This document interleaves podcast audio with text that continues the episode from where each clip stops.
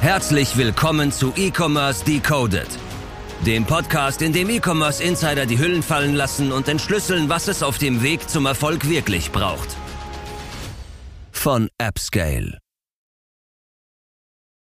Und damit hallo und herzlich willkommen zu einer neuen Folge E-Commerce Decoded. Heute mit der Viola von Relays. Freut mich, dass du da bist. Hi.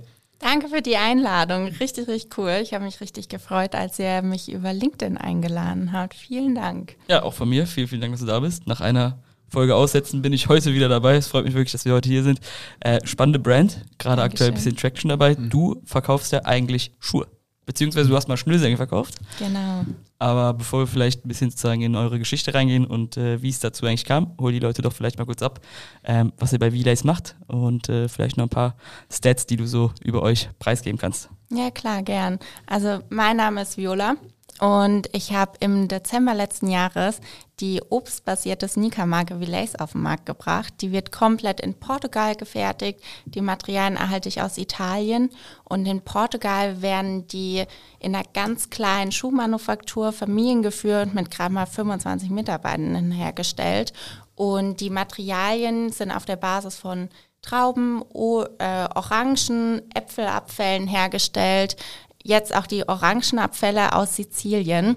Und das ist richtig cool, das Material, weil es wirklich abgecycelt ist und nicht den Abfällen neues Leben schenken darf. Können wir irgendwas sagen, wie, wie groß ihr ungefähr seid? Sei es irgendwie so, wie viele Schuhe ihr vielleicht verkaufen konntet? Ähm, ja, irgendwie ja. so. Es ja. sind ja jetzt nicht irgendwie zwei Schuhe, die da bis, äh, genau. bis seit Anfang letzten Jahres über die hat Bühne der, hat, jetzt, hat, hat der jetzt nicht als Mama und Papa drei Paar gekauft vom Gedankengang her? Ähm, ja, vielleicht irgendwie so ein paar, paar KPIs. Ähm, ich kann sagen, dass es mittlerweile so um die 3000 Paar Schuhe sind, die verkauft worden sind seit letztem Jahr. Und aktuell stehe ich noch komplett alleine hinter der Brand Relays. Mhm. Aber für nächstes Jahr bin ich auf jeden Fall am Schauen, da ich dann noch vielleicht einen Werkstätten, Praktikanten mal mit dazu nehme, weil langsam brauche ich auf jeden Fall Unterstützung. Für eine One-Woman-Show ist das schon ziemlich beeindruckend, äh, 3000 Paar Schuhe zu verkaufen. Man darf natürlich nicht vergessen, die Schuhe sind natürlich auch irgendwie in einem höheren Preissegment. Das sind jetzt irgendwie, äh, ist jetzt nicht böse gemeint, aber es sind keine Schuhe irgendwie äh, in, in Deichmann, äh, im Deichmann-Segment für 35, ja. 40 Euro oder sowas. Wir reden da ja schon irgendwas, glaube ich, über 130 bis 180 Euro. Ne? 185 kosten sie im Online-Shop.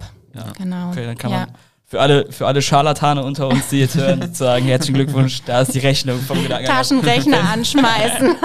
Aber es gab ja mal ein Presale, das heißt, man kann es nicht so ganz genau sagen. Genau. Äh, Umsatz ist unbekannt. Genau. Aber ja. tendenziell müssen wir sozusagen, ich habe dir eben gesagt, du bist Schuhverkäuferin, das stimmt ja eigentlich nicht, weil sozusagen versuchen ja auch immer in dem Podcast so ein bisschen so die ganze Geschichte von den Personen hinter der Brand so ein bisschen aufzurollen. Ja.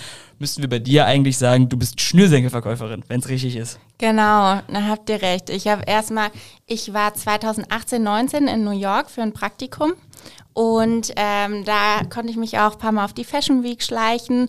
Neben meinem Praktikum eigentlich war ich in der Beratung, also ganz ich wollte wollt gerade fragen, ob das dann dazugehört? Nein, nein, gar nicht. Ich habe nur über eine Mitbewohnerin, die hatte manchmal ein paar Tickets über und da bin ich dann einfach mitgegangen.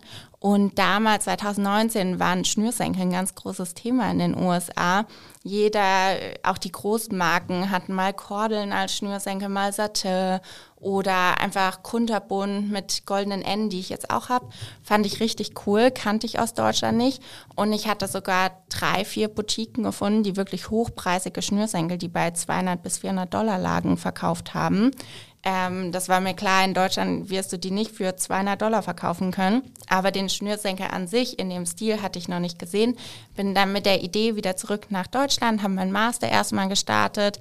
Aber meine Idee, mein Traum war schon immer mein eigenes Produkt irgendwann mal in den Händen halten zu dürfen. Und da habe ich dann ganz klein mit Schnürsenkeln nebenbei gestartet. Aber im Kopf hatte ich schon immer, ich will irgendwann mal Sneaker machen. Und vor allem, ich will Sneaker machen, die in Europa die vegan sind, plus die recycelt oder abgecycelte Partikel beinhalten. Aber Schnürse äh, Schnürsenkel waren der erste Step. Ich habe mich da erstmal reingefunden, wie verkauft man eigentlich ein Produkt online. Äh, natürlich ist so ein Schnürsenkel nicht so ähm, risikoaffin wie jetzt so ein Sneaker. Und deswegen konnte ich da ganz gelassen an die Sache gehen. Während dem Studium hatte ich eh nicht so viel Zeit, hatte noch einen Werkstättenjob bei SAP parallel. Ähm, ja, Und das hat mir ganz viel Spaß gemacht, da einfach zu probieren, aber habe dann gesehen, jetzt will ich wirklich einen Sneaker, jetzt werde ich langsam mit Master fertig, jetzt muss ich mir mal überlegen, was ich machen will. Ähm, und dann bin ich los letztes Jahr, also 2022, für vier Monate nach Portugal gezogen, hatte im Voraus schon ein Jahr, ein halbes Jahr recherchiert, wo kann man Sneaker herstellen lassen, vor allem mit welchen Materialien. Ich wollte, das war zu 100 Prozent klar, kein Tierleder benutzen, ähm, hatte während meinem Praktikum vor New York noch in London, auch bei einer Unternehmensberatung, war ich auf einem Networking-Event und da hatte ich den Hersteller von Ananasleder kennengelernt und dadurch wusste ich, welche Materialien es da so gibt und dann bin ich einfach mal los, recherchiert und dann halt nach Portugal. Das heißt, das war aber auch äh, von vornherein geplant. Du hast jetzt nicht einfach auf gut Glück vier Monate gesagt, okay, ich ziehe da jetzt einfach mal hin, sondern du bist mit dem Ziel da auch hingegangen, da was für deinen veganen Sneaker dann zu finden quasi. Ja. Auf alle Fälle. Also geplant war eigentlich nur zwei Wochen. Perfekt, okay. Portugal ist aber natürlich auch ein schönes Land, ne? Da hast du recht. Ja, je nachdem, wo du bist wahrscheinlich. Nee, ich muss schon sagen, also die Küste ist wunderschön. Ja, deswegen, ja. Das Inland war jetzt, hat mich noch nicht so überzeugt, als ich ja, da durchgefahren bin. Ja, viel gibt es da natürlich jetzt nicht, aber es gibt schöne Ecken. Also Ja, okay. gibt schlimmere Länder, würde ich behaupten. Hm. Und aber die Idee war eigentlich nur zwei Wochen. Mhm. Ich hatte ähm, Termine ausgemacht, ich hatte selbst gezeichnet, meine ersten Sneaker oder auch meinen zweiten Sneaker. Ähm, und hatte halt die Materialien, eine Liste, welche ich benutzen möchte. Das Design hast du komplett selber sozusagen Genau. skizziert. Ja. Verrückt. Und äh, bin dann einfach nur mit meiner Skizze los, mit meiner Liste an Produzenten, Liste an Materialien, die Auch ich einfach so benutze. perfekt, so ein bisschen unbefreit, weißt du? Ich stelle mir auch gerade einfach nur vor, wie wir beide den Sneaker gezeichnet haben, ausgesehen hat. Uiuiui. Der Kollege fragt, ob das ein Handschuh ist. Ja, genau. Aber er hatte mir auch so Zeichnungen gezeigt, wo er gemeint hat, oh, sieht gar nicht so schlecht aus. Dann hat er mir so eine alte Zeichnung von einem anderen Kunden gezeigt. Soll auch ein Schuh sein. naja, auf jeden Fall dachte ich, ich gehe da zwei Wochen hin und dann habe ich den Produzenten. Im Endeffekt habe ich gemerkt, oh Gott, ich finde hier keinen Produzenten. Das ist ja so schwierig. Und dann erst so nach zwei, drei Monaten hatte ich ihn dann gefunden, wollte mir dann aber trotzdem noch andere anschauen. Plus muss man sagen, er ist wirklich sehr selbstbewusst aufgetreten, hat mir dann nochmal eine weitere Liste an Produzenten gegeben und hat Der gemeint, Produzent. ja, also er hat mir wirklich seine Wettbewerber äh, eine Liste aufgeschrieben, hat gemeint, hey, schau dir erstmal nochmal die an, da kannst du auch in die Produktion rein. Das sind auch gute Produzenten, aber ich weiß, du kommst eh wieder zu mir zurück. also da ist der echt sehr selbstbewusst aufgetreten, weil er halt wusste, was er für eine Qualität bieten kann. Ähm, und ja, und es hat auch einfach persönlich geklappt mit ihm. Er hat sich total ins Material reingedacht, in meine Zeichnung. Wir haben direkt sechs Stunden da gesessen und haben meine Zeichnung auf jede Naht, auf jede Öse auseinandergenommen und da habe ich mich einfach wohl gefühlt, ähm, weil bei vielen war einfach so, dass sie gemeint haben, warum möchtest du mit Traubenleder starten? Das kostet irgendwie Das Siebenfache das. Siebenfache, ja. sowas. Und Kalbsleder ist eigentlich ein Abfallprodukt. Ich Mhm. habe hier 100 Meter hängen. Mhm. Wir können loslegen und das wollte ich halt so nicht und er hat das wirklich verstanden und dann, äh, aber nach zwei Wochen dachte ich eigentlich, okay, ich breche das hier alles ab, das wird gar nichts. Echt? Ja, Mhm. War so also- kurz davor. ja, es war echt nicht so einfach. Es hört sich alles so lustig Jetzt an. so rückwirkend Ja, betrachtet Ja. so. mm, Aber vor Ort war es wirklich ganz schön heavy, weil viele wollen mit dir erstmal gar keinen Termin ausmachen, Weil? weil, weil, du halt keinen Namen in der Branche hast. Okay. Ähm, ich kam da mit meiner kleinen Zeichnung an. Hast du die auch so ausgedruckt, dann mitgenommen oder war die irgendwie digitalisiert? Nee, nee, einfach Papier. Papier. Ja, ganz so noch oldschool. schön zweimal zusammengeknickt. Wir saßen, wir saßen doch auch beim Patentanwalt mit dem Gemalten auf. Aber das ist eine andere Geschichte. Aber wir kennen, wir kennen das Gefühl so ungefähr von Ja. Leuten, die sitzen mit einfach so einem Blatt Papier und so, das ist es. Ja, das will ich genau. machen. Fühle ich, fühle ich, fühl ich. Und jetzt denk dich mal bitte rein. Aber ich habe keine Ahnung, wie es geht. Ja, genau. Ja, genau so saß ich da. Ich hatte halt auch gar keine Ahnung. Ich habe noch nie einen Schuh hergestellt. Ich wusste gar nicht, wie ein Schuh hergestellt wird. Ähm, er hat mir dann alles ganz genau gezeigt. Aber ja, es wollte halt erstmal, weil ich keinen Namen in der Branche hatte, plus ich wollte natürlich nicht mit 2000 Sneakern starten, was finanziell gar nicht Mhm. möglich gewesen wäre. Und er hat mir dann das nette Angebot gemacht, dass wir halt bei 250 erstmal starten können. Und ich glaube auch nicht, dass er gedacht hätte, dass ich nochmal komme. Das hat er mir Echt? dann auch gesagt, als ich wieder angeklingelt habe, war so, du schon wieder. Und äh, ja, das war dann eigentlich ganz cool. Und mit ihm habe ich dann schnell gestartet, den ersten Prototyp mit ihm angefertigt, den habe ich dann auch in Portugal entgegengenommen. Und äh, da mir der dann sehr gut gefallen hat, wir haben nur noch ein paar Nähte verändert, bin ich dann zurück nach Deutschland und dann hat er den zweiten Prototyp angefertigt und der hat dann perfekt gepasst und dann sind wir in die große Produktion gegangen. Und wir reden da zeitlich über welchen Punkt? Wir reden darüber vom letzten Jahr. Ja, mhm. Und wo sind wir sozusagen bei zweiter Prototyp fertig von der Timeline? zweiter Prototyp fertig war so im Juli. Wir reden, im, wir reden vom Juli letzten Jahres. Genau. Und Du hast drei, dann wurde produziert und du hast 3000 Stück sozusagen bis heute davon verkauft. Ja, genau. Das ist schon, ich Ja. weiß nicht, wie du das siehst, Chef, aber ich finde das schon ziemlich beeindruckend. Dankeschön. Ja, ich würde auf jeden Fall zustimmen, aber ich, hast du das nicht am Anfang auch gesagt, dass du seit Dezember die Schuhe verkaufst? Ja, ne? Genau, ja, Dezember Ich habe mich gerade 2022. selber hinterfragt, ob ich jetzt einfach irgendwas da reingedichtet Nein, habe. nein. Da werde ich wieder in den Dreck gezogen. Sorry. Echt, habe ich irgendwie nicht. Aber finde ich extrem beeindruckend. Also Dankeschön. sehr, sehr stark, sehr, sehr stark. Ähm, aber lass uns, okay, wir haben jetzt sozusagen geschafft, so ein bisschen sozusagen produktionswise so ein bisschen durchzugehen. Ähm, aber wie haben sich so ein bisschen sozusagen die Verkaufszahlen verhalten? Also sozusagen, ähm, du hast dann ja, glaube ich, ein Presale gestartet, dann gab es ja irgendwie eine Vorbestellung, dann gab es irgendwie, ich habe es nicht so ganz verstanden, dann gab es irgendwie 500 Stück, die waren direkt ausverkauft. Ähm, Ja. Vielleicht können wir mal kurz irgendwie sozusagen, wie danach sozusagen der Abverkauf so ein bisschen Ja. losging, irgendwie skizzieren. Ja, also ich hatte mit einer Kickstarter-Kampagne im September gestartet, plus auch auf Instagram natürlich, äh, Facebook, ja, ähm, und habe da dann auch mit Meta-Ads gestartet, habe aber schnell gemerkt, mit einer unbekannten Brand musst du keine Meta-Ads auf was schalten, was erst in drei Monaten verfügbar ist, weil meine Kunden haben drei Monate auf die Schuhe warten müssen.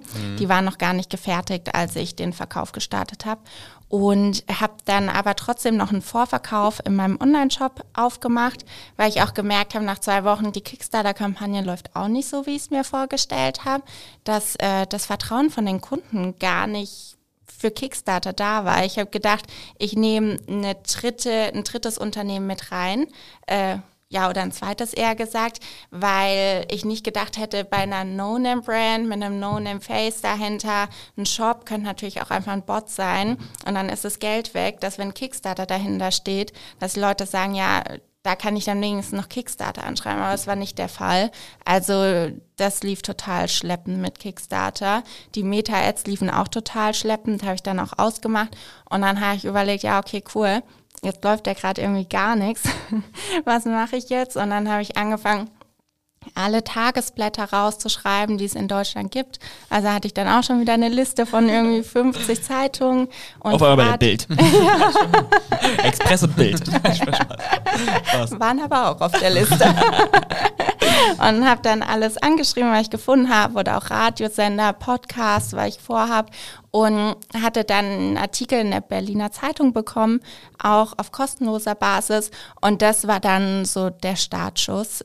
Nachdem ich dann in der Berliner Zeitung war, kamen dann äh, die Münchner Zeitung, die Frankfurter und die wollten dann auch alle drüber schreiben, weil da dann auch wieder so ein bisschen mehr Vertrauen da war. Und so kam dann nach und nach der Stein ins Rollen. Und da kamen dann auch die Vorverkäufe in meinem eigenen Shop. Und Krass. dadurch dann kamen eher größere Firmen, die B2B über Kickstarter kaufen wollten. Also Die das so dann für ihre gestartet. Mitarbeiter quasi gekauft haben. Genau, ja. Okay, verrückt. Und dann ging es weiter, dann sind die ersten Schuhe quasi geliefert worden oder gab es irgendwie noch, Wahrscheinlich wurden die erstmal produziert. ja, produziert, Genau. dann halt geliefert. Gab es dazwischen irgendwelche größeren Komplikationen, irgendwas, wo du sagst, Ja. ey, das ist äh, eigentlich, kann ich, kann ich gar nicht drüber vor, äh, nachdenken, dass es so passiert ist im Endeffekt? Ja, also geplant war, das hatte ich auch Mhm. kommuniziert, was zum Glück dann auch geklappt hat, dass die bis Weihnachten unterm Weihnachtsbaum liegen Mhm. werden.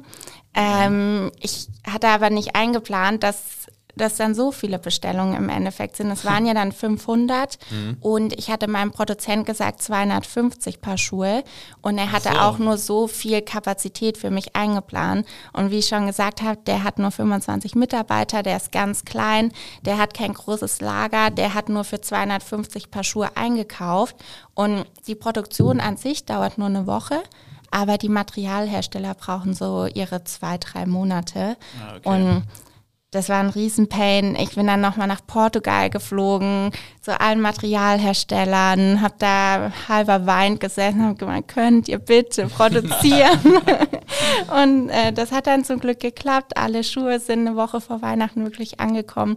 Aber es war wirklich ein richtiges Zittern. Dann sind noch die Hälfte der Kartons nass in Deutschland angekommen. Echt? Ja, weil der Spediteur ähm, eine Flasche Wasser hinten offen hat liegen lassen. Ähm, und das war dann auch total nervig, weil beim Logistiker kam alles nass an. Da musste ich erstmal wieder neue Boxen ordern aus Portugal. Okay, aber dem Und- Schuh hat es jetzt nicht so. Zum Glück nicht. Es waren nur Das drei wäre Paar das, Schuhe. wär das absolute Worst-Case-Szenario, ne? Also, wenn einfach mal so 150 Schuhe dann irgendwie einfach so aufgeweicht Gott. wie so Von Laminat. einer Ja. Flasche Wasser wäre auch eine verrückte Story. ja. Okay, ja, ja, Schuhe Got ist you. vielleicht ein bisschen, ja. Ja, ja, er hatte aber auch die, äh, den LKW nicht gut gesichert. Also es hat auch reingeregnet, plus die Flasche, die dann wirklich alles aufgeweicht hat. Ja, okay. Und äh, drei, vier Paar Schuhe waren auch wirklich kaputt.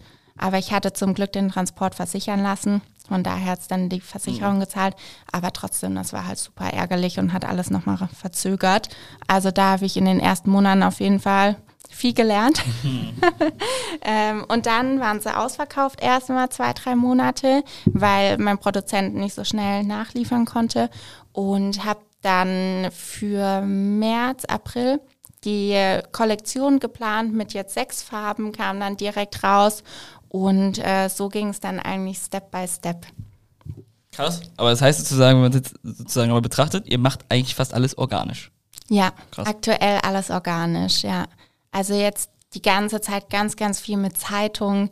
Ähm, hätte ich im Voraus auch nicht gedacht, aber es ist ein riesiger Hebel. Ich glaube vor allem, weil es halt ein hochpreisiges Produkt ist, habe ich am Anfang dieses Vertrauen gebraucht, dass wenn es in einem seriösen Tagesblatt ist, dann muss es diese Marke auch geben Ja. und muss auch seriös sein. Und das hat mir richtig viel geholfen auf jeden Fall. Aber das läuft alles über einen Online-Shop, ne? Genau. Sozusagen jetzt, ich könnte jetzt nicht, auch wenn ich jetzt die Berliner Zeitung gelesen habe, hätte ich jetzt nicht irgendwie an Kudam ins KDW fahren können und gesagt hätten, ach, da ist meine Boutique und da finde ich den V-Lace. Das ist nicht so. Nee, alles gerade noch online. Krass. Aber nächstes Jahr wäre es auf jeden Fall cool, wenn ich dann auch mal offline gelistet bin, dass auch die Kunden mal den Schuh anfassen können. Ganz viele riechen erstmal dran, ob es nach Obst riecht, aber, riecht nicht, nein. Ja. Hätte ich mich jetzt auch gefragt. nee, aber einfach wie die, wie die Haptik ist, wie es aussieht, äh, den einfach mal knicken. Äh, das ist halt super wichtig, gerade bei einem Schuh, finde ich. Ähm, also da bin ich auch so, dass ich den erstmal in den Händen halten möchte, bevor ich ihn dann online kaufe. Lass uns gerne so ein bisschen so über, über, über die Nachhaltigkeit und sozusagen die, weil das ist ja eigentlich sozusagen der, also so vegan, ein veganer Schuh ist ja jetzt nicht nur irgendwie ein USP, weil das irgendwie besser aussieht oder sonst was. Es ist ja ein Zeichen für klare Nachhaltigkeit, es ist ein Zeichen für nachhaltige Verantwortung, die du irgendwie dem Schuh gibst, die aber auch eine Verantwortung, die du anscheinend irgendwie an irgendeinem Punkt nicht in irgendeiner anderen Marke oder in irgendeiner Brand ähm, gesehen hast. Wir haben da eben im Vorgespräch schon mal kurz drüber geredet, dein äh, größter Konkurrent Veja oder Vea, wie der Deutsche es vielleicht eher ausspricht. Ähm, da gibt es irgendwie auch in, in den Brands an sich irgendwie so ein bisschen Diskrepanz. Vielleicht kannst du so einfach sozusagen deine Gedanken so ein bisschen dazu teilen, wie wie, also sozusagen aus welchen nachhaltigen Gründen du sozusagen das Thema eigentlich angegangen bist, weil ich glaube, schnell sieht man eventuell das Ganze, wenn man es vielleicht auch so ein bisschen so makroökonomisch sieht, einfach zu sagen, okay, äh, Viola macht jetzt einen Schuh, aber sozusagen das, die Tiefe an Nachhaltigkeit, die da drin steckt, ist ja schon eigentlich sozusagen der größte USP an sich, aber der kommt Ja. vielleicht im ersten Schritt, wenn man dran denkt, nicht direkt raus. Ja, ja, warum ich eigentlich gerade auf den Schuh, die Materialien, die herstellen gekommen bin, weil vor fünf Jahren die ganz großen Sneaker-Brands einen riesen Shitstorm in den Medien hatten. Ich habe mir runtergeguckt habe an meinen Freunden und wir haben alle diese Brands und genau die Modelle getragen, woraus kam, dass die in China eigentlich unter Zwangsarbeit hergestellt werden, das Leder, dass das in Bangladesch ähm, in diesen Gerbereien, wo die Menschen ohne Schutzkleidung stehen, also wirklich grausam und auch qualvoll. Und ich gedacht, das kann man ja nicht unterstützen. Äh, bin los in Stores gegangen, andere Marken angeschaut und da gab es wirklich gar keine zu der Zeit. Wenn es welche gab, die meinen Werten entsprochen haben, dann sahen die aber auch nicht cool aus, wo ich gesagt habe, boah, da laufe ich lieber barfuß, bevor ich die Schuhe jetzt anziehe. Das ist aber alles nicht richtig quasi. Ja, also es hat mir einfach nichts gefallen. Und ja. dann habe ich gedacht, ja, okay, es gibt coole Materialien, man benutzt das keiner. Dann habe ich gedacht, okay, dann starte ich es jetzt einfach mal selbst und probiere es. Und ja, wie du gesagt hast, die Marke zum Beispiel finde ich an sich auch cool, aber die haben nochmal ein bisschen anderes Businessmodell. Haben wir auch im Voraus gesagt, mhm. großteils ist es eigentlich Leder, also Tierleder? Es ist nicht vegan. Das ist, es ist ja, also sie haben vegane Kollektionen, ja. aber die Hauptkollektionen sind Tierleder. Ja. Und äh, davon distanziere ich mich halt komplett. Ähm, ja. Ich finde, es ist ja eigentlich schon fast, also ich, ich will es ihnen jetzt nicht vorwerfen und wahrscheinlich nehmen sie es auch dankend mit, dass es so gesehen wird, wie es gesehen wird, aber irgendwo, es ist jetzt vielleicht nicht Greenwashing in per se, aber es ist ja schon so, also ich habe den Schuh halt meinem veganen Bruder zu Weihnachten geschenkt, weil ich halt davon ausgegangen bin, dass jeder dieser Schuhe vegan ist. Aber wir haben ja eben nachgeguckt, es ist ja nicht so. Das ist ja, es ja. geht ja eigentlich also nicht. Also es ist einfach komplett andere Wahrnehmung von der Marke dann in dem Fall. Ja, ja. also die haben es mega gut gemacht. Die haben auch recycelte Bestandteile drin. Es gibt ja auch eine vegane Kollektion. Auf jeden Fall cool. Aber ich will mich nochmal ganz anders aufstellen. Mhm. Also, dass es vom vom ersten Schuh bis zum letzten Schuh komplett vegan ist. Es wird keine Tierlederkollektion geben, das ist schon mal sicher. Plus, dass es halt wirklich in Europa gefertigt ist, dass da auch einfach die Logistikwege kurz sind und äh, dass ich auch die Produzenten persönlich kenne, dass ich nicht einfach keine Ahnung, in Bangladesch paar E-Mails schreibe, äh, die schicken es mir rüber. Ich will mhm. wirklich vor Ort gewesen sein. Ich will sehen, mit wem ich da telefoniere, schreibe, passt es persönlich und unter welchen Bedingungen arbeiten die Menschen und halt auch die Materialien, die komplett aus Italien und Portugal kommen. Ähm, da will ich auch vor Ort gewesen sein, will die Bestandteile sehen. Ich, mir war es auch ganz wichtig zu schauen, also das äh, Traumleder zum Beispiel ist mit recycelter Baumwolle, recyceltem Polyester und Wasser vermischt, dass auch wirklich alle Bestandteile im Endeffekt aus Italien kommen und das ist der Fall. Das war mir auch super wichtig. Kann man das irgendwie vielleicht auch so ein bisschen so quantitativ messen, was sozusagen der, also ich, ich tue mir da mal so ein bisschen so schwer, über sowas zu reden, weil ich mich da irgendwie ein bisschen das Gefühl habe, ich verhaspel mich ein bisschen, aber so kann man irgendwie so irgendwie in irgendeiner Metrik, sei es jetzt irgendwie, weiß nicht, äh, wie viel CO2 das irgendwie erzeugt, irgendwie messen, jo, der Air Force One, der macht jetzt so und so viel und deiner macht jetzt so und so viel. Also irgendwie so. Mhm. Ja. Das, das verstehen wir beide zum Beispiel einfach am, am ehesten. Ja, ja, zum Beispiel so ja. CO2-Ausstoß bei der Produktion ja, oder sowas insgesamt bei der Fertigung. Auf alle Fälle kann man. Also zum Beispiel ein Tierlederschuh, der verbraucht ungefähr 79 Kilo auf einen äh, Quadratmeter CO2-Emissionen. Jetzt so ein kompletter Polyurethan, also zu 100% Plastik, nicht recycelt, um die 45 Kilo auf einen Quadratmeter. Den man aber auch schon vegan nennen könnte. Genau. Ja. Ein, ist ja vegan, ja. auf jeden Fall. Ähm, alles, das ist eigentlich alles so fucked up. Ne? ja, auf alle Fälle. Und äh, dann meine recycelten Materialien, zum Beispiel der Traumlederschuh, der hat dann nur noch so um die 3,8 Kilo CO2-Emissionen. Mhm. Nur noch so circa 3,8. Ja. Aber sozusagen auf den Quadratmeter gerechnet? Genau, ja. Was heißt das dann so ungefähr für einen Schuh? Kann man also, keine steckt da beim Schuh ein Quadratmeter? Also es sind ja irgendwelche Formen, die ausgeschnitten werden und sowas. Also, weiß, kommen, kommen wir da hin mit einem Quadratmeter? Also ist es jetzt einer oder sind es irgendwie eher 15 oder ist es irgendwie ein Drittel Quadratmeter? Das sind eigentlich nur so ein halber Meter. Halber Meter so pro Schuh, oder was? Ja, sogar weniger eigentlich. Das hört sich jetzt sagen für einen Otto-Normalverbraucher wie mich eigentlich ziemlich gut an. Also wenn ich mir ja. jetzt vorstelle, mein Schuh, der hat dann irgendwie für 1,5 Kilogramm CO2 gesorgt, dann würde ich sagen, ist es. Ja. Ist es also im Gegensatz weiß nicht, ob man sagen darf, in Ordnung, aber ja. es gibt wahrscheinlich andere Lebensbereiche, die deutlich signifikanter oder andere Kleidungsstücke, die deutlich ja. signifikanter dann da reinfallen. Ja, ähm, also viel drunter kommt man auch gar nicht. Also mhm. ich glaube, aktuell gibt es kein anderes Material, wo du noch weniger verbrauchen kannst. Also ich glaube, das ist gerade die mindeste Menge. Die Materialien sind auch ziemlich neu auf dem Markt. Also das Traumleder gibt es jetzt auch erst seit 2019 auf dem Markt. Ähm, und da ist noch richtig viel in, der Entwicklung. Also bis letztes Jahr gab es die recycelt Baumwolle noch gar nicht. War halt einfach Baumwolle und Polyester, aber nicht recycelt. Und da tut sich richtig viel.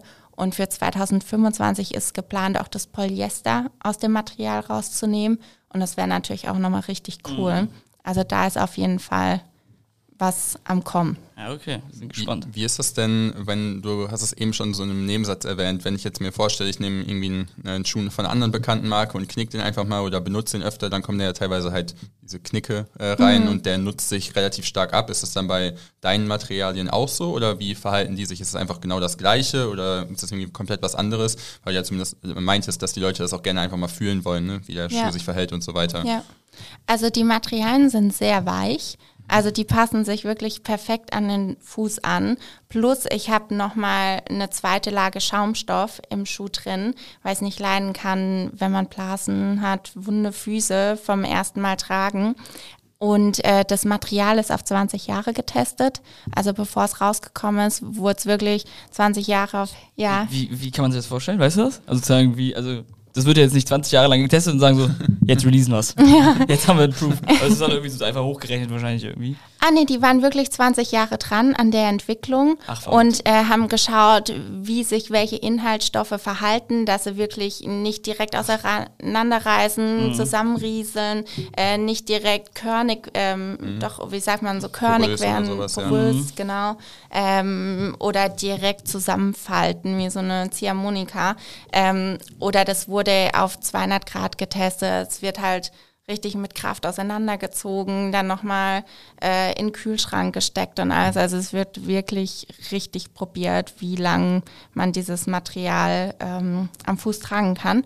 Und ich trage jetzt meine Sneaker ungefähr seit zwei Jahren. Immer noch den ersten Prototyp.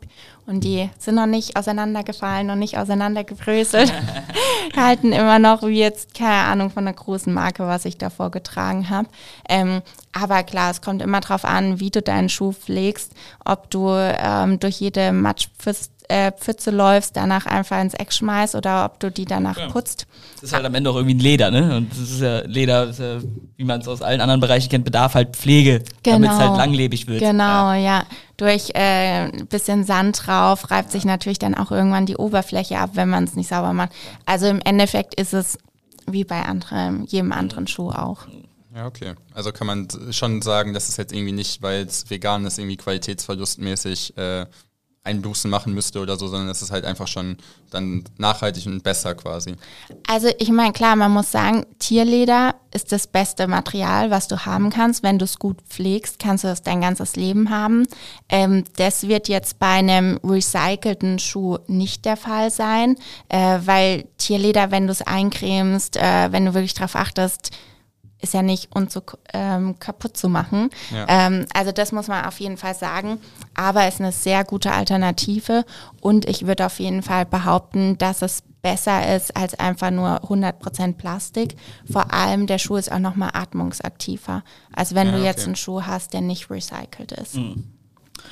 Finde ich eine gute Überleitung. Ähm, so ein bisschen sozusagen weg von diesem normalen. Normal ist auch irgendwie so die eine Kollaboration, die du jetzt irgendwie rausgebracht hast äh, mit Innocent. Genau. Das ist ja schon irgendwie ein cooles Ding gewesen. Vielleicht kannst du können wir ein bisschen kurz darüber sprechen, wie das dazu kam und keine Ahnung, also ist ja irgendwie schon ganz cool, ist ja schon irgendwie wahrscheinlich einer, also ich kenne mich jetzt im Markt nicht so aus, aber es wird wahrscheinlich einer der größten äh, Smoothie-Hersteller sein, ähm, die es so in Deutschland gibt. Und da dann irgendwie zu sagen, als junges Startup direkt erstmal irgendwie äh, eine Kollabo zu bekommen, ist ja schon ein ziemlich gutes Ding. Wie kam es dazu und keine Ahnung, wie war das so für dich? Ja, ja, ich bin in den Erstkontakt gegangen über Hast LinkedIn. Einfach angeschrieben, oder? Einfach angeschrieben. So, hi, Bock auf einen Schuh, oder was? ja, so in der Art.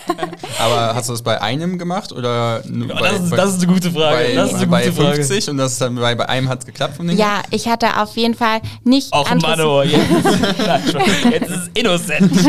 nein, nein. Ich hatte mir äh, Unternehmen rausgeschrieben, die zu meinen Werten passen. Mhm. Und äh, Innocent finde ich richtig cool von Werten. Mhm. Und da wollte ich unbedingt mit denen was starten. Vor allem in Deutschland oder auf dem deutschsprachigen Markt haben die noch gar nicht so eine äh, Collab gemacht. Und da habe ich gedacht, wie cool wäre das, wenn ich das Apfeltrester von denen bekommen könnte und in meine Schuhe stecken könnte. Dann ist das wirklich ein abgecycelter Schuh. Ähm, jeder kennt Innocent und einfach aus dem eigenen Smoothie jetzt das Apfeltrester zu bekommen. Aber ja, ich habe die einfach über LinkedIn angeschrieben, habe einen Pitch aufgesetzt, habe äh, geschaut, wer arbeitet im Marketing in Deutschland und die dann einfach in den Erstkontakt gegangen und habe zum Glück ziemlich schnell eine Antwort bekommen, dass ich dann nach München eingeladen worden bin. Da sitzen die, äh, das größte Office in Deutschland, durfte dann nochmal vom Marketing-Team meine Idee pitchen. Und das war zum Glück interessant. und äh, so ging es dann eigentlich ziemlich schnell los, weil mein Erstkontakt war, glaube ich, im Januar wurde im Januar auch direkt eingeladen und dann ging es direkt los mit Design, äh, wo kriegen wir jetzt unseren Apfeldress daher, wie muss der gemahlen werden, das war auch ein großes Thema. Ich habe den im Endeffekt nämlich mit meinen Smoothie-Mixern gemalt. Echt? ja, weil ich habe es mir wieder viel zu einfach vorgestellt und dachte, ich krieg einfach eine Mühle, dass die ganz kurz ihre Mühlen stoppen, unser Apfeltrest da reinschmeißen. Ich habe jetzt auch gedacht. Irgendwie so ja, ich habe auch gedacht, die sind da doch bestimmt offen, man zahlt ja dann auch dafür. Aber ähm, wir hatten um die 40 Kilo Apfeltrester und die starten erst ab... Ähm, keine Ahnung. Tonnen oder so ja, genau. Ab paar Tonnen halten die erst ihre Maschinen an und schmeißen Stehst du dann da so mit so einer Tüte voll mit äh, Apfelrest? Also, Kann ich mal Alles reinschmeißen? in den Rucksack gepackt. Ja, sowas wirklich. Und ich hatte in uns, ich wollte, dass diese Kooperation funktioniert und habe gesagt, ich mache das mit dem Apfeldresser. Es muss wirklich mehlartig aussehen. Und ähm, was bei der Smoothie-Produktion übrig bleibt, kann man sich vorstellen wie Apfelchips, die man bei Rewe kaufen Aber es ist kann. auch schon so trocken. genau, ist ja. so krass. Weil ich habe mir Also, das eher so, feu so ein bisschen feucht noch vorgestellt und dann nee, der, ist schon richtig trocken. oder? Genau, weil es wurde ja wirklich alles in der Saftproduktion rausgepresst, was irgendwie an Feuchtigkeit hat. Und dann hat es nur noch eine Restfeuchtigkeit von 5% gehabt. Mhm. Habe ich es nochmal in meinen Backofen gesteckt und dann wirklich fünf Smoothie-Mixer voll laufen lassen für drei Tage, dass ich das alles durchgemixt hatte. Und dann ging es für das äh, Apfelmehl dann nach Italien. Und Die haben da den Rest rausgemacht. Oder? Genau, ja. Und dann hat es auch erstmal geheißen zu warten, ob es grünes Licht gibt. Also eigentlich steckt da auch ziemlich viel Handarbeit von dir drin Ja. ne? Das, das konnte ich nirgendwo rausfinden. Wir haben es gedenkt. Ja. ja, das Lustige war auch, ich hatte das Innocent gar nicht erzählt, dass es da auch ein paar Probleme gibt, weil ich dachte, nee, daran kann es jetzt nicht scheitern, einfach, dass wir kein Apfelmehl auf die Beine kriegen. Ähm, ja, und dann gab es grünes Licht und dann hat es auch funktioniert, dass der italienische Hersteller unser Apfeltrester in die Produktion mit aufgenommen hat. Und das war ganz lustig, weil beim Presseevent hatte ich das dann erst meinem Ansprechpartner erzählt. Weißt du eigentlich, dass ich alles im Smoothie mixe? Und er so, nee, ich dachte, es wären Mühlen gemixt worden. Ach du Schande. Nee, ich habe alles selbst gemixt. Dann habt, ihr, dann habt ihr sozusagen einfach, dann, dann wurden wie viel produziert? 250 Paar, genau. Krass. Die sind limitiert. Ja, Die gibt es auch immer noch, ne? Es sind noch ein paar da, aber nicht mehr so viele. Das Ich hat sich also auch sozusagen schon bemerkbar gemacht, sozusagen die Kollaboration sozusagen für die Marke an sich wahrscheinlich, ne? Für Relays? Ja, für Relays. Ja, auf alle Fälle. Also es war ein Riesen-Push für mich. Ich bin auch richtig dankbar und happy, dass so eine große Marke wie Innocent mit mir als One-Woman-Show überhaupt den Schritt gegangen ist, mit mir zusammenzuarbeiten. Also jede Brand hätte eigentlich gesagt, das trauen wir uns nicht zu. Ähm, kann ja sein, dass ich von heute auf morgen doch keine Lust habe und dann stehen die da, haben es groß angekündigt. Und das war echt richtig, richtig cool, dass die da mit mir gestartet haben. Voll die coole Collab. Ja, Dankeschön. Würde ich auch sagen. Also da können sich andere Brands wahrscheinlich noch eine Schei- äh, Scheibe von abschneiden. Vor allem, weil die, wenn man das so sagen darf, ihren Teil ja auch einfach genutzt haben, um quasi als dann Goodie rauszugeben. Ne? Also ihr habt das ja so gemacht, dass ihr das aufgeteilt habt von den Schuhen her. Genau, ja. Und die ähm, haben die Schuhe an die Community rausgegeben, an Stammkunden, wo sie sich auch bedanken wollten oder natürlich auch an die Vertriebspartner. Aber um da halt auch wirklich ein Zeichen zu setzen, was alles möglich ist, wenn zwei Industrien zusammenarbeiten und nicht gegeneinander arbeiten und was für einen Kreislauf man da in Gang setzen kann. Das ist halt richtig cool. Und ich glaube, wir haben da auch ein paar andere größere Brands erreichen können, die ein bisschen zu einem Umdenken angeschlagen. Also das ist echt ganz cool. Ist da schon was Neues geplant? Oder Darf ich jetzt noch nicht sagen, aber wir sind immer muss noch ja einfach am nur Ja sagen? Ja, es wird was geplant. Ja. Aber Wir du hast nicht gesagt. Ja, mal schauen, was Ja. nächstes Jahr noch so passieren wird. Aber es ist ja dann allgemein sozusagen, wenn man sich das anguckt, in einem Jahr extrem viel passiert. Wenn man sich überlegt, so Total. irgendwie, keine Ahnung, ein Jahr erst auf dem Markt, man verkauft irgendwie 3000 Sneaker, man macht irgendwie eine Kollaboration, Kollabo mit äh, Innocent ähm, und man irgendwann warst, du warst ja dann noch beispielsweise noch bei der Founders League vom Gedankengang her. Ja. Ist ja einfach ja. mega viel passiert. Wie war, wie war das so für dich? Also irgendwie auch einfach so für einen selber wahrscheinlich übertrieben viel, was dann irgendwie einfach so Voll. Ja. in dem Jahr passiert, wenn du wahrscheinlich vergleichst, wie du so vor, weiß nicht, anderthalb Jahren warst oder so, wo das gerade so angefangen hast und jetzt ist es wahrscheinlich so, shit, shit changed so ein bisschen so, ne? Ja, total. Vor allem die, ich würde sagen, das letzte Jahr oder auch die erste Hälfte diesen Jahres war total zäh. Also da, ich meine, klar, es ist total viel passiert, aber gerade letztes Jahr Freunde von mir oder ich war letztes Jahr dann noch ein halbes Jahr in Kopenhagen und habe dort gewohnt und äh, die mit mir da zusammen gewohnt haben, da war ich dann noch kräftig am Zeichnen und alles und die sagen jetzt auch, krass, mittlerweile hast du zwei Kollektionen, du hast diese Collab mit Innocent, was ist bitte alles in diesem Jahr passiert Ja. und das ist voll krass, wenn man das von außen hört, weil man selbst ist ja andauernd am Schauen, am Tun, am Arbeiten, dann bemerkt man das gar nicht so. Aber es sind auf jeden Fall extrem viele Schritte in dem Jahr passiert. Und ja, das mit der Founders League war auch richtig cool. Vor allem, es war erst zwei Wochen nach dem Launch mit Ja, Innocent. genau, irgendwie so, es war so auf die Fresse, direkt das Ja. nächste, irgendwie so krasse Kollabo und Founders League und so, jo, was denn jetzt noch? Höhle der Löwen nächste Woche? Ja, genau. Ähm, ja, und da, da dachte ich auch, oh Gott, ich war, ich hatte auch die Founders League total vergessen. Mir ist es dann erst so drei Tage davor aufgefallen, weil ich total mit Innocent, wir hatten einen Presselounge, äh, also ein Presseevent, dann die Influencer noch alles, dann Magazine, die mich angerufen haben, dann Radiosender wollten mit mir sprechen. Da war total viel los. Ich war Fragt einfach noch E-Commerce Decoded an. Wahnsinn. Nein, richtig cool. ähm, ja, und da war einfach richtig viel los und dann, äh, ich hatte meinen Pitch noch gar nicht aufgesetzt. Und dann war ich so, oh Gott, jetzt kommt ja noch die Fahrt. Drei Tage vorher. Ja, ich hatte mal ein paar Monate davor mir Mhm. was runtergeschrieben, aber ich hatte es mir seitdem nicht mehr angeschaut. Und dann war ich so, oh Gott, jetzt muss ich den noch gut schreiben. Und dann habe ich das äh, noch gemacht und äh, ja, aber war richtig cool. Vor allem, ich habe noch nie vor so vielen Menschen gesprochen. Ich wusste auch gar nicht, wie ich drauf sein werde, ob ich jetzt da total durchdrehe und Blackout habe oder ob ich ziemlich entspannt sehe. Also für mich persönlich hat es auf jeden Fall viel gebracht, auf so einer Bühne mal stehen zu dürfen. Vor wie vielen Menschen war das bei der Fast Founders League? 700 waren Ja, es okay. dann. Ist- Ja. Aber jetzt so wirklich was so business-wise sozusagen Next Step gebracht hat es jetzt äh, nicht. Nee, hat's mir jetzt nicht, nein. Aber für mich total, für meinen Auftritt, auch die Marke ist, glaube ich, gerade regional nochmal bekannter gew äh, geworden, war da dann auch nochmal in Zeitungen vertreten. Also das war echt richtig cool. Ähm, und ja, wie ich gesagt habe, da mal auf einer Bühne zu stehen, auch vor dem Publikum ein paar kritische Fragen zu bekommen, ist ja auch nie verkehrt, dass man da dann Klar. prompt drauf reagieren Ja, auf muss. jeden Fall.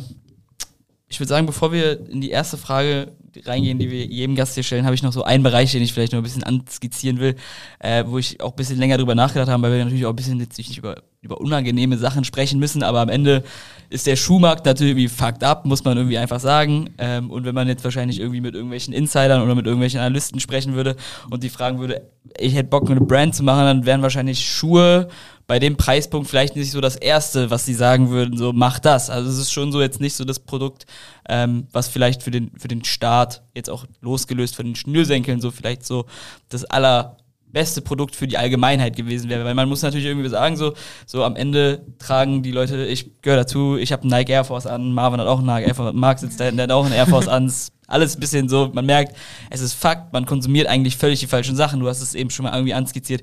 Trotzdem ist es ja so, dass du gesagt hast, ey, ich gehe mit voller, äh, mit vollem Selbstbewusstsein genau in diesen Bereich rein, aber sozusagen, wenn man sich die, die Player anguckt, mit, dem- mit denen man sich da misst, das ist ja, das, das ist ja angsteinflößend. Also zum Beispiel Ja. müsste, das ist jetzt nicht, dass ich das mir wünschen würde, aber tendenziell könnte irgendwie Nike sagen, ich pack mir jetzt auch Traubenleder und ich mache den Air Force jetzt auch in vegan und der sieht dann wahrscheinlich irgendwie zu 95% gleich aus, so vom Gedankengang her. Und dann ist es irgendwie ein ähnliches Produkt wie deins, nur irgendwie auf, auf einem ganz anderen Level. So, wieso, was sind so deine Gedankengang zu? Also du wirst da ja auch immer drüber nachgedacht haben, so dass man Ja. da irgendwie in einem Haifischbecken ist mit, mit Brands, die, also das, da, da will man ja gar nicht drüber reden, was sie für Budgets haben und sonst irgendwas und was für eine Power am Markt die es haben. Allein wie du eben gesagt hast, das ist einfach irgendwie äh, Produktionsstandards, die einfach niemals irgendwie in Europa oder Deutschland irgendwie ansatzweise zu dulden wären, einfach Ja. weggelassen werden können, weil der Schuh einfach so krass konsumiert wird. Ja, voll. Die haben, also egal welche Marke von denen, die haben ja ein richtig krasses Marketing, die haben krasse Gesichter dahinter,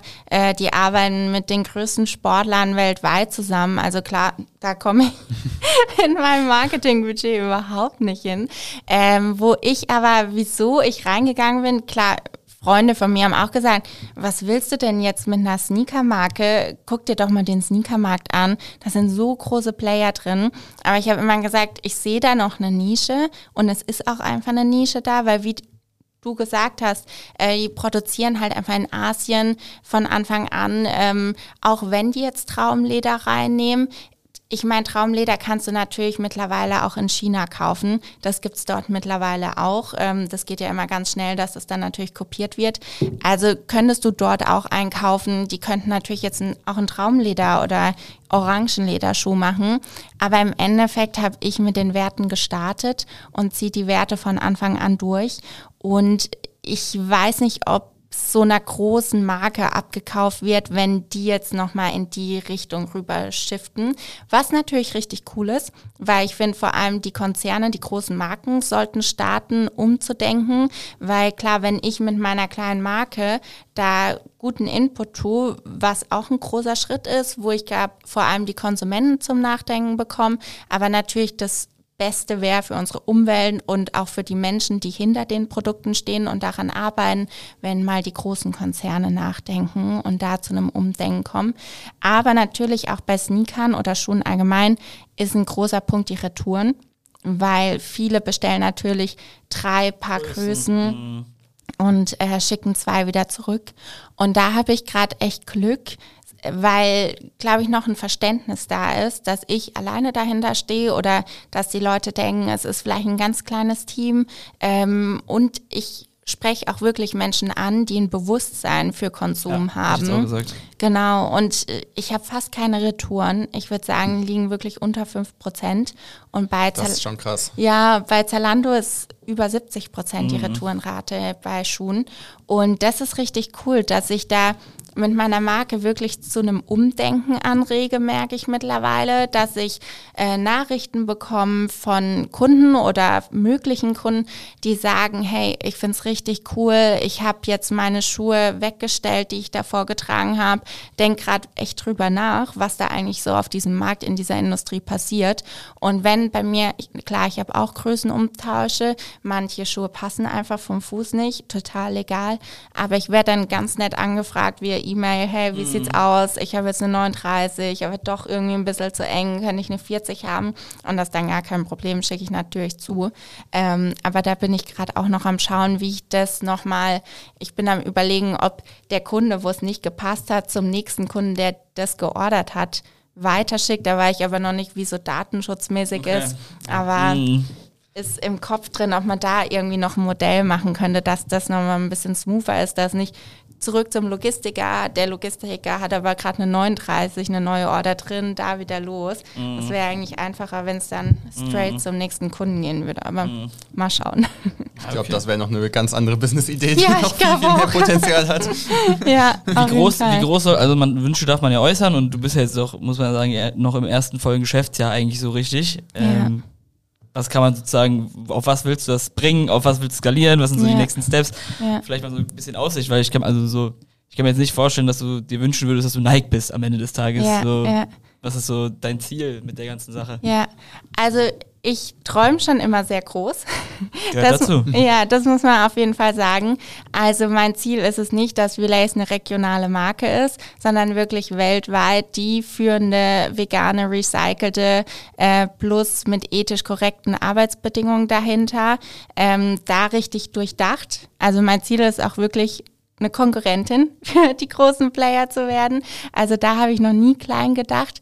Aber ähm, das ist das Ziel irgendwann mal. Aber meine Idee ist es fürs nächste Jahr erstmal offline vertreten zu sein. Hatte ich schon gesagt, ich möchte, dass die Kunden wirklich äh, den Schuh anfassen können, da vor Ort fragen können ähm, und ja, einfach dort vertreten zu sein. Und was ich richtig cool finden würde, ein kleines Team dahinter, als alles familiär. Ich brauche keine 500 Mitarbeiter, sondern so wie ihr irgendwie so 5 zu 10, das würde ich richtig ja. cool finden. Okay. Das ist auf jeden Fall eine, eine spannende Story. Also bin, bin, bin gespannt, würden wir auf jeden Fall wünschen. Äh, ich glaube, da spreche ich auch für Moritz, wenn das genauso eintreten würde. Ja, danke. Äh, begleiten wir auf jeden Fall gerne. ja. Dann lass uns doch mal zu, zu einer von zwei Fragen kommen, die wir jedem Podcast-Gast stellen. Und das ist Ja. äh, die Frage, mit wem würdest du gerne mal einen Kaffee oder ein Bierchen trinken gehen? Mhm. Dürf, dürft auch ein Aperol trinken. Du darfst auch einen Aperol Auch ein trinken. Aperol? Jedes Getränk Sehr ist erlaubt. Überlege. Ich glaube, ich würde sagen Lea Sophie Kramer. Die Okay. finde ich richtig cool, ähm, weil als sie mit ihrer, ähm, wie sag mal, mit ihrem Shop oder Webs, ja, ähm, auf den Markt gegangen ist, war das Thema Sexspielzeug Absolut total, Tabu und ja, ja. ja, total verpönt. gefleckt irgendwie. Ja, Mhm. und ich denke mir, mit so einem Mut, mit so einem Produkt Mhm. da rauszugehen, auch auf Bühnen zu sprechen und über das Produkt, über die Thematiken zu sprechen, weil wirklich total verpönt zu der Zeit, ich weiß gar nicht, wann das gelauncht wurde, aber zu der Mhm. Ah, Zeit, ja- also ich hätte wie gesagt so 2015, 2014 oder sowas irgendwie. Ich wollte Ja. auch 2015 sagen. Irgendwie sowas Ja. die Ecke muss es irgendwie gewesen Ja. sein. Ja. ja, und da wurde ja noch nicht so offen Nee. über die Thematiken gesprochen Mhm. und ich denke mir, krass, eine richtig mutige Frau, ähm, Mhm. dass die da den Schritt gegangen ist, so ein Produkt rauszubringen, was ja auch richtig durch die Decke gegangen Mhm. ist. Und äh, ich glaube, das ist eine richtig inspirierende, motivierende Frau. Also wenn die mal Lust auf einen Aperol mit mir hat, ich würde nicht Nein sagen. Vor allen Dingen ist es, glaube ich, aber auch ein relativ realistischer Call. Also ich würde sagen, Ja. das ist jetzt nicht ausgeschlossen, dass du das nächstes oder in zwei Jahren schaffen kannst, die zu treffen. Und mir jetzt In vorstelle, ein dass, oder zwei dass Jahren ihr- gibt's den Aperol. Wenn ich mir jetzt aber hier vorstelle, dass äh, halt sonst, keine Ahnung, der klassische Jeff Bezos oder Barack Obama genannt wird, würde ich sagen, ist das schon ein bisschen unrealistischer, so Ja, verhältnismäßig. vor allem, ähm, die würde ich sagen, vertreten schon wieder gar nicht meine Werte Ja, und verständlich. auch Ja, gar ja. nicht so meine Ideen. Ähm, und sie finde ich einfach richtig cool. Ich höre auch gern ihren Podcast und äh, sie kann so gut sprechen. Also bin ich ein kleines Fangirl. also von daher und vor allem, wie du gesagt hast, da ist es realistisch, dass man mal Ja. mit ihr sprechen könnte. Vielleicht nächstes Jahr, keine Ahnung. Also ja, mit ihr gern Aperol. Aber irgendwas so besonders, besonders, was du irgendwie fragen willst, so irgendwie, wie sie irgendwas für V-Lace machen würde oder hast du, ist einfach nur so ein bisschen einfach einmal so einfach austauschen. Und Einmal kurz ein Fangirl-Moment. die, Konver die Konversation ist, kann ich ein Foto haben? Klar. Kurz den Aperol runterexen und gehen. Kommt doch so gar kein, gar kein Ton dann raus, einfach so ein Starstruck-Moment. So am Strohhalm. Guckst sie einfach nur so an. Nein, ich würde sie auf jeden Fall fragen, ob sie Tipps, Ideen, vielleicht auch eine Strategie, vor allem Marketing, habe ich ja gerade auch euch schon im Voraus erzählt, da ich da gerade ganz viel auf Zeitung gehe, organisches Wachstum und was sie mir da empfehlen würde. Oder vielleicht, ähm, weil ich total cool finden würde, ein Mentor, der mich an die Hand nimmt. Und äh, das wäre natürlich richtig cool, wenn ich da so eine Person hätte, so eine Persönlichkeit, die mich an die Hand nehmen würde und mir so die nächsten Schritte aufzeigen könnte. Ich würde sagen, du hast mit Lea Sophie Kramer eigentlich Wirklich? schon eine perfekte Überleitung geliefert. Das, das zweite Thema, Jetzt was würden wir wir sagen, das geskriptet. mit dir, mit dir besprechen wollen. Ähm, es ist ja jetzt gefühlt zumindest so, dass es äh, Frauen in der E-Commerce-Welt noch relativ wenig gibt, also zumindest verhältnismäßig. Ich meine, man sieht es auch allein im äh, Verhältnis zum Podcast, also im Podcast hier. Wenn wir Das, ist wirklich, ich glaub, das war wirklich beängstigend für uns. 33 Folgen haben oder so. 33 du, Folgen. du bist jetzt die, die Dritte. weibliche Person, die hier sitzt. Also wir Ähm, reden da nicht mehr über eine Quote von 10% und da haben wir uns gedacht, boah, das ist schon echt. Das Ja. müssen Und wir auf jeden Fall ändern. Ja, und es war halt niemals so von wegen so, wenn wir gesagt haben, so, das ist irgendwie on purpose ist. Also wir wollen, wir, wir wohnen in Köln, weißt du, ich meine, das ist irgendwie so die vielfältigste Stadt vielleicht so in ganz Deutschland, so wer weiß. Aber Ja. es war ja nie so unser Ziel, irgendwie, dass sozusagen da irgendwie auch so ein, so ein, so ein, so ein Stigma drin ist, so von wegen so. Und es war nie so unser Ziel, aber wir haben halt irgendwie immer gefragt, von wegen so, könnt ihr ein Intro machen? Ja, was mit dem, was mit dem, was mit dem, aber es war irgendwie sehr selten, was ist denn mit ihr? Weißt du, wie ich meine? Und Ja. Klar, man hatte irgendwie, also wir hatten dich auf dem Schirm. Es gibt natürlich noch viele spannende, andere spannende Gründerinnen, die, die so auch relativ bekannt unterwegs sind. Aber es war nie so, dass wir da auch einfach irgendwie so den Draht zu hatten, dass wir sagen konnten, so von wegen so, hast du nicht mal Lust in den Komm Podcast mal zu kommen? vorbei, kurz So auf vom WhatsApp geschrieben. her. Ja. Das Ja. war irgendwie so, wo wir halt auch selber gemerkt haben, irgendwie gibt's da ein dickes Problem, immer noch, auch obwohl irgendwie das Thema irgendwie schon irgendwie jetzt nicht in aller Munde ist, aber irgendwie so, man spricht drüber, aber irgendwie sozusagen der Effekt bleibt irgendwie gefühlt trotzdem so ein bisschen aus. Ist das irgendwie sowas? Ja. Siehst du das auch selber so oder ist das einfach nur jetzt unsere vielleicht Wahrnehmung? Erst zwei Minuten Monolog, ja. Eure Liste, die eingeladen wird, Frau, rausgestrichen. Nein, Spaß. krass, hast du die Liste gesehen? Ähm, nee, ich merke es total auch auf den Networking-Events. Also ich war schon auf Networking-Events, da würde ich sagen, nur hinter der Bar standen noch paar Mädels. Aber ansonsten, die Teilnehmer, war ich fast alleine. Und da kommst du dir dann schon vor, wie in einem Haifischbecken gefühlt. Äh, nur noch Männer und die denken sich, Date, perfekt. Vielleicht kann man die ja daten. also das geht dann manchmal auch in die falsche Richtung. Und das habe ich auch von vielen Freundinnen. Mittlerweile kenne ich echt paar, äh, paar Mädels, die in der äh, Startup-Bubble unterwegs sind und die sagen auch immer das Gleiche, dass sie mittlerweile lieber irgendwie auf Female Founder Networking Events gehen. Echt? Ja, weil es ganz oft in die Dating-Schiene geht. No weil, way. Ja, doch, weil es halt irgendwie fünf Frauen auf, keine Ahnung, 50 Männer auf diesen Events sind. Ja, die Quote Und- ist schon äh, Ja, scheiße, wenn man ja. das sagen kann. Und dann, dann stehst du da und dann bilden sich Trauben um ein und wer darf als nächstes sprechen? Ja, okay, also sozusagen, also ich will jetzt gar nicht sagen, dass ich irgendwie meine Augen davor verschlossen habe, aber für mich war das, also sozusagen in meinem, meinem stumpfen Kopf war jetzt sozusagen das Bild, dass es einfach weniger, also weniger Gründerinnen gibt, deswegen ist sozusagen das Verhältnis einfach sozusagen anders gewesen. Aber ich wusste jetzt nicht, dass es sozusagen wirklich sozusagen ein Dating-Aspekt oder sozusagen wirklich so was nicht gewolltes sozusagen mit dabei reinspielt. Und das Ja, auf alle Fälle, doch, das erzählen auch immer die Freundinnen. Ähm, aber naja, ich weiß jetzt nicht die Zahl, aber ich würde immer noch sagen, dass es viel weniger Frauen sind, die gründen.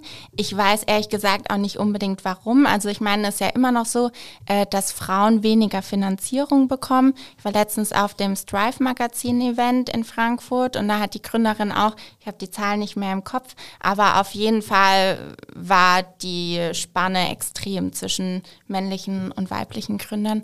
Und äh, das ist schon extrem, woran es liegt, weiß ich nicht genau. Ich würde schon sagen, dass Frauen öfter nicht so risikoaffin sind wie Männer.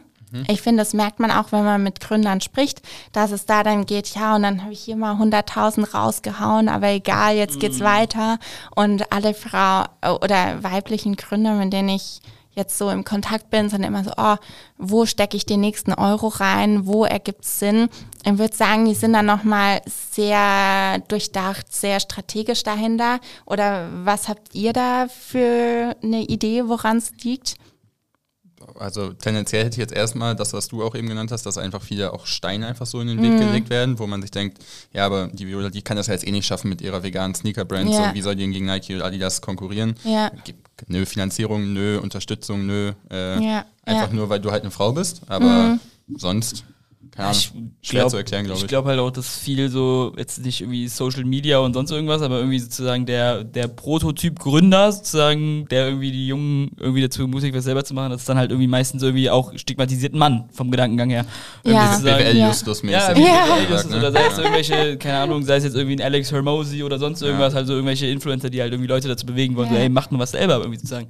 Ich, also ich, ich bin natürlich auch ein Mann, das heißt sozusagen, Ja. ich bin mit dem Gegenpol jetzt nicht so im Kontakt, aber irgendwie, das finde ich, fehlt irgendwie sozusagen auf der Gegenseite, was dann sozusagen vielleicht einfach dieses, also sozusagen, Gründen ist ja ein Mindset, das ist ja irgendwie, Mhm. das, das muss ja irgendwie eine Passion sein, das ist ja nicht, dass du sagst, ja, ich gründe jetzt mal ein halbes Jahr und dann gucke ich mal, wie es läuft und dann gehe ich wieder einen normalen Job, also sozusagen, Ja. das ist ja, Ja. das, muss ja, das ist ja so eine intrinsische Motivation auf einem ganz anderen Level. Und irgendwie habe ich das Gefühl, dass Voll. das irgendwie sozusagen die, die Ermutung dazu, das irgendwie zu entwickeln, irgendwie eher auf der männlichen Seite irgendwie, dass man schneller da Zugang zu bekommt. Ob- Ja, ja, das kann ich mir auch vorstellen. Auch wie du vorhin gesagt, Jeff Bezos, Elon Musk und so. Man hat halt immer diese Vorbilder vielleicht vor Augen und äh, vielleicht dann nicht weibliche Gründe. Aber ich muss sagen, ich habe mir mittlerweile echt so eine ähm, so eine Female Founder Bubble aufgebaut, wo ich mich äh, regelmäßig austausche. Auch mit zwei Freundinnen gehe ich immer ins Café zusammen arbeiten und das hilft mir total,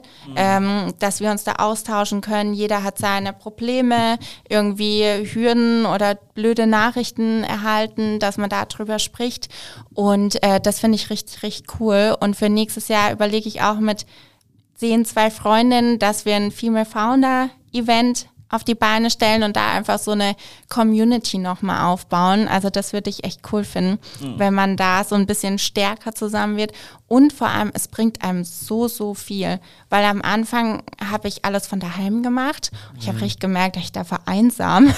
also man sitzt ja dann nur noch daheim an seinem Laptop und dann merkt man nach zwei Tagen, ich habe jetzt seit zwei Tagen mit keinem Mensch gesprochen. Hallo? Fängst du wieder an zu reden, so, lala. Und äh, Weil vor allem, wenn dann Probleme sind, man kann sich ja gar nicht austauschen mit jemandem. Man sitzt dann die ganze Zeit allein mit seinem Problem und macht sich ja dann auch total verrückt. Und das finde ich echt cool, da ich da jetzt so eine kleine Gruppe habe, wir tauschen uns aus und ich würde auch sagen, auf den Events, wenn man Frauen kennenlernt, die sind noch mal viel transparenter. Die erzählen einem auch direkt, oh, das läuft gerade nicht und hier. Und mm. ich muss mhm. sagen, oft, wenn ich mit Männern spreche, mm. alles wunderbar. Ja, und ich denke immer, die hätten gerade Google erfunden und dann, wenn du länger mit denen geredet hast, merkst du, die haben nur eine Idee, es wurde noch nicht mal gelauncht oder irgendwas. Aber eigentlich ist, äh, haben sie schon die Investoren und da und das mm. Geld wird kommen und ähm, dann steht man immer da und denkt, ich, oh krass, riesig. Und äh, bei, weiß nicht, bei Frauen das irgendwie auf Augenhöhe. Ein bisschen ehrlicher vielleicht. Einfach. Ich würde auf jeden Fall behaupten, ja, also klar, man kann nicht. Ansichtssache irgendwie, wird, ja. ob es so am Ende ist, weiß man nicht, aber es ist natürlich schon so, auch von meinem Gefühl würde ich sagen, je nachdem, auf was für Messen man schon war, oder was für Leute man geredet ja. hat. Bei den Männern ist die Welt immer eigentlich eher perfekt und es ist kurz vorm absoluten Durchbrennen, so vom Gedanken her. Und so ein bisschen so die ehrliche, reale Komponente, da kann man schon, glaube ich, sich selber auch mal auf die Schulter klopfen. Die fehlt da manchmal dann irgendwie einfach in dem gesamten Kontext einfach ein bisschen. Ja, auf der anderen Seite, ich finde es auch nicht negativ, weil ich meine, warum soll man sich die ganze Zeit kleiner machen, als man ist? Mhm. Ich glaube manchmal, wenn man... Aber die Frage ist natürlich, ob es mit der Realität zusammenhängt. Ja. Weißt du, ich meine? Das, es soll nicht zu Realität sein. Also, machen als also, wenn was stimmt, sei es ja, ist ja kein Problem. Aber zu sagen, die Frage ist ja immer, wenn, es ist ja immer eher so ein bisschen, sieht man ja auch irgendwie auf LinkedIn und sowas, immer eher so ein chronisches Hochgepusche, ja. als jetzt irgendwie äh, ja. die, Real, die ja. Realität so vom Gedanken. Ja. aber das fand ich oft bei Frauen, die ich auf so Events kennengelernt habe, total schade, die sich so schlecht und ihr Produkt oder ihre Dienstleistung dargestellt haben und oh, ich bin noch nicht so groß. Und dann hat man sich angeguckt und man war so, krass, du hast ein mega cooles Produkt, aber du hast dich gerade so klein geredet mhm. und deine, dein Startup richtig klein geredet, dass ja, dass du wer, gar wer kein, soll dich noch ernst nehmen? Ja, genau. Gesagt, und dann ne? steht ja. der neben dran, der noch nichts gelauncht hat, noch gar nichts auf die Beine mm. gestellt hat, aber du denkst, der hat Google gerade ja. äh, verkauft für ein paar Millionen. Und ich glaube, das ist es vielleicht oft, mhm. warum es nicht so viele weibliche Gründer wie männliche Gründer gibt. Weil ich glaube, ähm, viele gehen dann eher, also Männer gehen eher raus, sagen, ich rock das Ding, ich mach das, mir egal, wenn's also wenn das das nächste von der Bank Geld, easy. Und ich glaube, Frauen war auch auf dem Strive-Event, dass Frauen immer viel kleinere Teams haben und dass alle, die im Team stecken, die haben wirklich Aufgaben, da ist eine Strategie dahinter und Männer haben meistens das dreifach große Team. Mhm. Und das fand ich auch total mhm. interessant. Ähm, also ja, ich müsste mich auf jeden Fall mal in die Zahlen einlesen. Ich finde es super interessant. Ja. Ähm, aber ich könnte mir ganz gut das vorstellen, dass mhm. Männer dann viel selbstbewusster unrealistisch vielleicht auch an die Sache dran gehen mhm. und Frauen vielleicht ein bisschen passiver, ängstlich. Mhm. So ein bisschen auch vielleicht also nicht unterm Wert, aber sozusagen einfach sozusagen das Erreichte vielleicht nicht sozusagen so zu honorieren, wie es irgendwie die, der, wir zum Beispiel oder die Männer dann eher sagen, von wegen so, okay, wir haben 1000 Euro verdient, ey, das waren fast 100k. So vom ja. Alles hochgerechnet. So, so ein bisschen wahrscheinlich die paar Nullen. 7-0, was ist das denn? Ja. Aber würdest du, würdest du sagen, jetzt haben wir ja quasi ein paar Stereotypen quasi eröffnet und ein bisschen was in den Schubladen gesteckt. Ja. Ist das eher so ein, so ein deutsches Ding? Ähm, weil du hast ja, hast ja zumindest auch mal einen Post gemacht, mhm. als du in Dänemark warst, dass es da zumindest mal ein bisschen anders war von, von deiner Wahrnehmung her. Also ja. Hast du das auch vielleicht dann in Portugal, wobei ich weiß nicht, ob du da irgendwas gemacht hast oder in anderen Ländern so ja. wahrgenommen? Oder ist, würdest du sagen, nee, das ist schon überall relativ ähnlich? Ähm, also wo ich es extrem fand, war New York natürlich. Mhm. Äh, nach New York, nach dem Praktikum, wo ich da gewohnt habe, bin ich dann auch mit dem Mut rausgegangen oder nach Deutschland zurück. Ich mache das jetzt, ich probiere es einfach. Mhm. Ich hatte in einer Fünfer-Mädels-WG gewohnt und alle waren so, hey, ich will das machen hier und was könnte ich jetzt machen und mein Studium ist fast fertig, aber ich muss was Cooles machen. Also die waren so richtig... Aber bist du da mit Zufall reingekommen oder war das irgendwie... Durch Zufall, ja, Krass. über Facebook. Dann habe ich eingegeben, Deutsche in New York wohnen und dann kamen mir die direkt, wo nicht nur Deutsche gewohnt haben, aber ja. Ähm, aber das war auf jeden Fall richtig cool. Da war ein Drive dahinter, auch die Menschen, die man kennengelernt hat, die wollten alle was bewegen, was machen. Und äh, das kannte ich jetzt von Deutschland nicht so, muss ich sagen. Und das hat mich richtig motiviert, äh, dann während dem Master was zu starten oder jetzt dann halt auch die Relay Sneaker rauszubringen. Und äh, für, also würdest du tendenziell behaupten, okay, in Deutschland ist eher so ein, so ein Ding, dass die Leute sich dann vielleicht nochmal einen Tick mehr kleinreden oder einen Tick mehr sagen, okay, ich habe vielleicht das und das erreicht, aber das ist ja noch gar nicht so cool vom Ding her. Ja, ja, auf alle Fälle. Und vor allem finde ich auch das Umfeld Mhm. ganz extrem in Deutschland. Also ähm, in New York oder oder ich war großteils in New York, ich kann jetzt nichts über die Ja. USA wirklich aussagen, ist ja ein riesiges Land. Ähm, aber in New York war es so, dass wenn du, keine Ahnung, mit den Schnürsenkeln, ah, boah, krass, mach das, ja, mega Idee. Und in Deutschland war so, Schnürsenkel. Ja, kann ich mich auch noch dran erinnern. ich. Ja, Ich war nur zum, zum äh, Flug vor, vom Auslandssemester, kurz Mhm. sieben Tage da und dann habe ich halt mit ein paar Leuten gesprochen und dann war unser Startup, was da halt noch nicht mal wirklich existiert hat, weil es neben dem Studium war die krasseste Business-Idee ever und die Leute haben das halt so übertrieben dargestellt, Ja. aber das bringt halt nochmal eine ganz andere Motivation da rein. voll. Ja, vielleicht dann auch schon wieder zu optimistisch, Ja, ja. unrealistisch. Auf jeden Fall, auf jeden Fall. Das ist, also wirklich, das ist das perfekte Beispiel. Also wir saßen halt am Ende wie beim Patentanwalt und hatten halt wirklich so ein so einen biotechnologischen Riesenkonstrukt einfach auf so einem DIN A4-Blatt aufgemalt und saß da mit so einem gestandenen Patentanwalt für Biotechnologie und der dachte oder so, Was machen die drei Jungs hier? was ist los hier? Anfang 20, Hilfe. Aber es war trotzdem mega lustig. Ja, aber da siehst du halt so irgendwie so, dass es halt, dass halt Ja. wirklich was, was Wahres dran ist. Voll, Also auf so, alle Fälle. Das war überschätzt bis zum geht nicht mehr. ja, Aber- aber, das hilft einem manchmal auch. Der Mann war auch vollkommen davon überzeugt, dass er jetzt Rapper wird und ich hoffe, er hört den Podcast nicht. Äh, Ich habe keinen weiteren Song danach von ihm gehört, weil keiner rauskam. Dein Kollege oder was? Ja, den ich in New York Achso, getroffen ich habe. dachte Ja. So, ich Nicht dachte, du, der, nein. ich dachte, der Anwalt.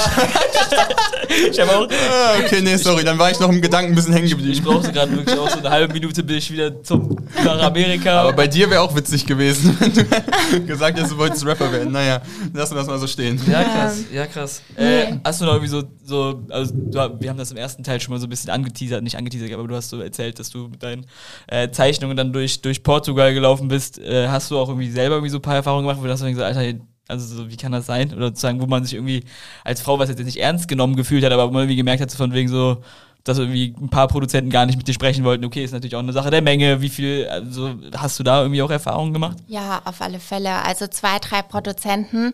Ich kam rein und die waren, haben die Tür weiter aufgehalten. Ich war so, es kommt keiner mehr.